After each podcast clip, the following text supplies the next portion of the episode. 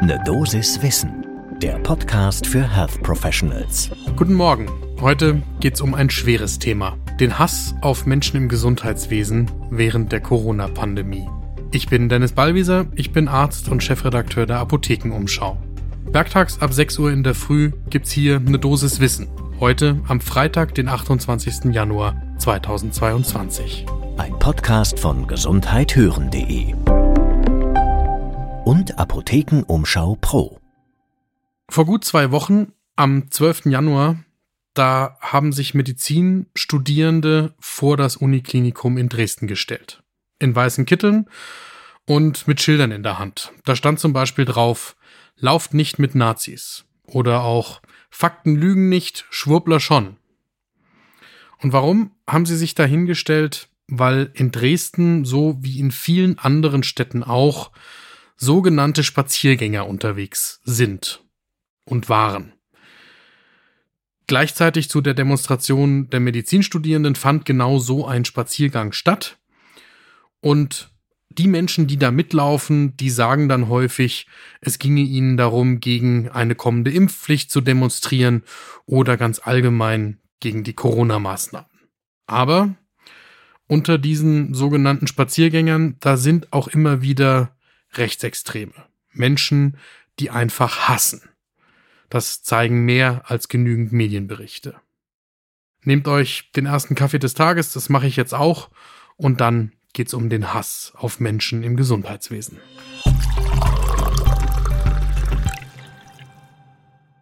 Als ich die Bilder gesehen habe aus Dresden und wie die Studierenden sich da gegen die Spaziergänger gestellt haben, da habe ich einerseits mich erinnert gefühlt an die Stadt, in der Nähe ich wohne.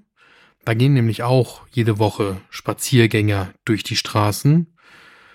Und andererseits habe ich mir gewünscht, dass es in der Stadt, in der Nähe ich wohne, so wäre wie in Dresden.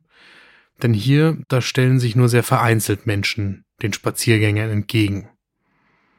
Und hier, da ist es zum Beispiel so, dass mittlerweile bekannt ist, dass das eben nicht nur harmlose Menschen sind, die da durch die Straßen laufen. Da gehen Mitglieder der Parteien die Basis und der dritte Weg mit. Das eine, also die Basis, das ist so ein sehr merkwürdiges Sammelbecken, in dem sich aber eben auch rechtsextreme Menschen tummeln. Und die andere, der dritte Weg, die ist einfach stramm rechtsextrem.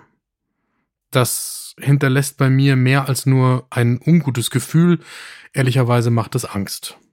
Und ganz besondere Angst macht dass ich es so wahrnehme, dass die meisten Behörden gegenüber solchen sogenannten Spaziergängern selbst machtlos erscheinen.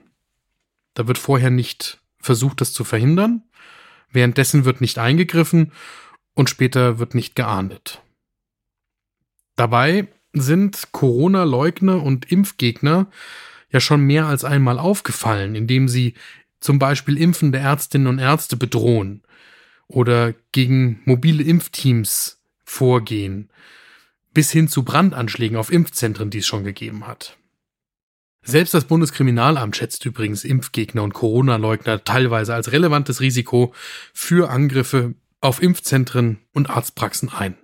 Das geht von verbalen Anfeindungen bis hin zu Straftaten, wie zum Beispiel Körperverletzung, das hat das Bundeskriminalamt zum Beispiel im November schon zur Frankfurter Allgemeinen Sonntagszeitung gesagt. Wir von Dosis Wissen haben bei einem Arzt nachgefragt, der regelmäßig solchen Anfeindungen ausgesetzt ist. Und ihr hört jetzt Dr. Christian Lübbers, HNO-Arzt in Weilheim in Oberbayern.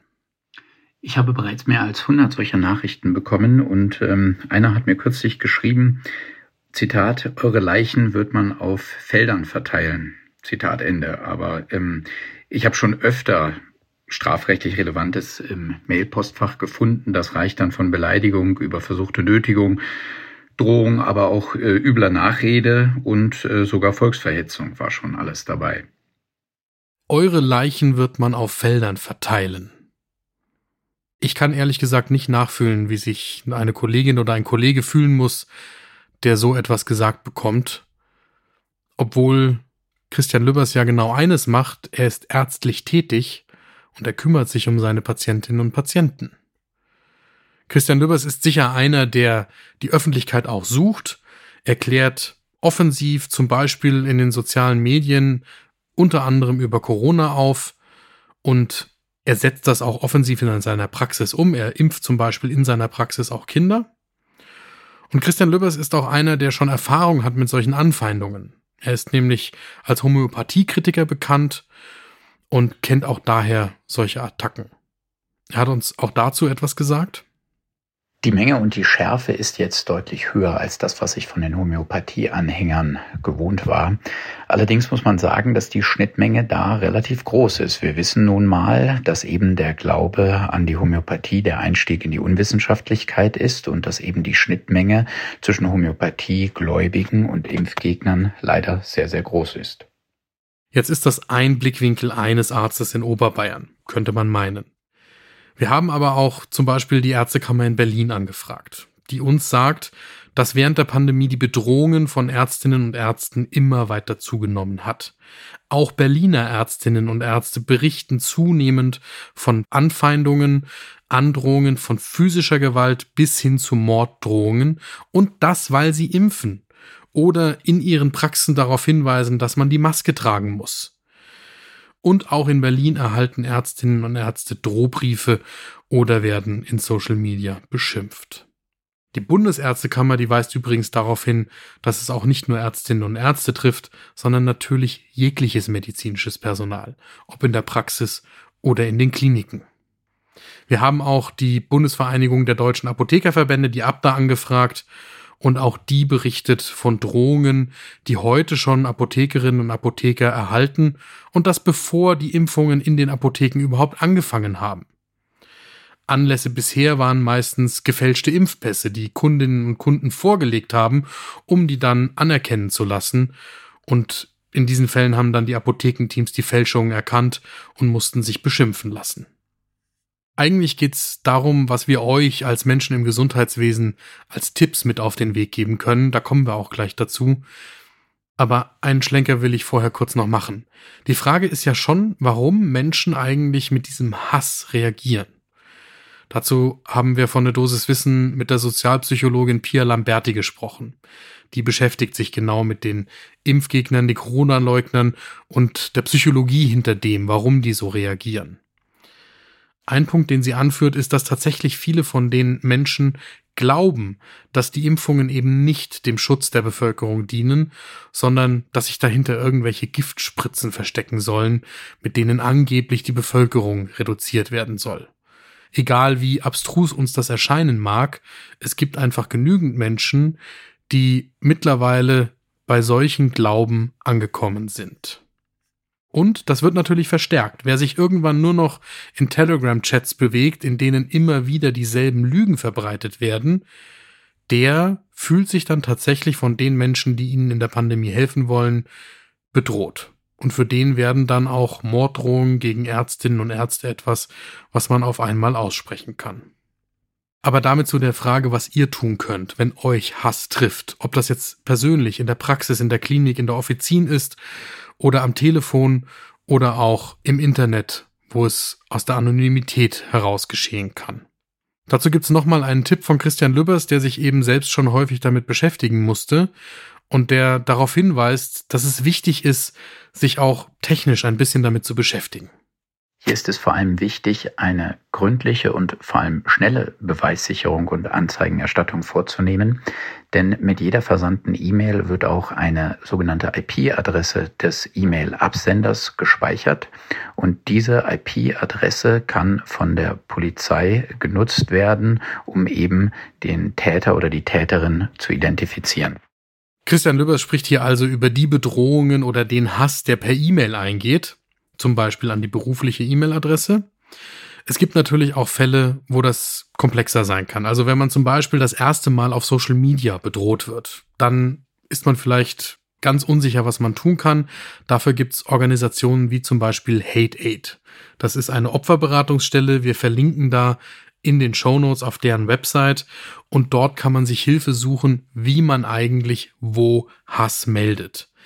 Bei den meisten Social-Media-Anbietern gibt es Möglichkeiten, direkt Botschaften oder Kommentare zu melden an den Betreiber der Website bzw. des Forums in der Hoffnung, dass der dann etwas unternimmt. ehrlicherweise muss man sagen, dass die Schwellen, bis dort eingegriffen wird, teilweise extrem hoch sind.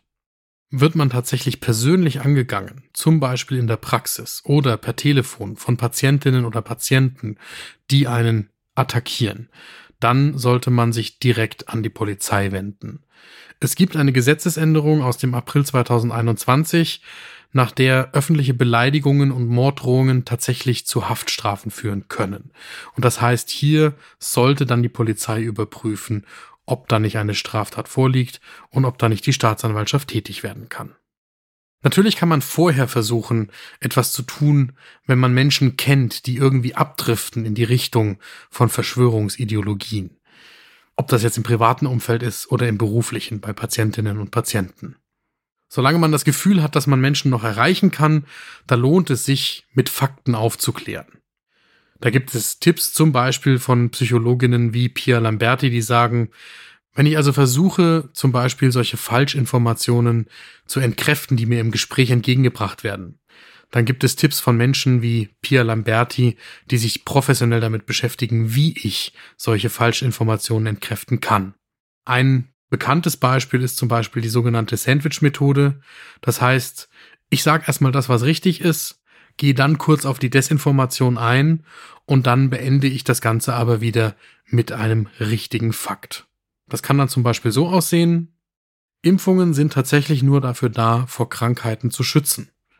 In Impfspritzen ist keine negative Information gespeichert. Wenn du geimpft wirst, dann bekommt dein Körper tatsächlich nur die Information, wie er sich vor Covid-19 schützen kann. Da gibt es vielleicht noch bessere Beispiele, aber so kann so ein Faktensandwich aussehen.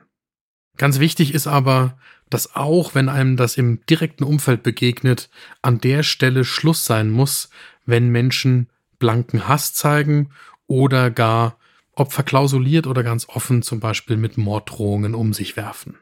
Sei es gegen einen selbst oder auch gegen andere Menschen im Gesundheitswesen. Und ein wichtiger Tipp noch zum Schluss, der glaube ich immer richtig ist. Wenn ihr euch bedroht fühlt, dann sprecht mit anderen. Sprecht eine Kollegin an oder einen Vorgesetzten, sucht das Gespräch im Bekanntenkreis, damit ihr einfach darüber sprechen könnt, wie es euch geht und damit euch Menschen auch Hilfe anbieten können. Denn das ist, glaube ich, etwas, was wir von den Studierenden in Dresden lernen können, füreinander einstehen. Ob gegen Spaziergänger oder gegen solche, die Menschen im Gesundheitswesen bedrohen. Das war eine Dosis Wissen für heute. Die nächste Folge gibt's Montag früh ab 6 Uhr, überall da, wo ihr Podcasts hört. Danke fürs Zuhören. Ein Podcast von gesundheithören.de und Apothekenumschau Pro.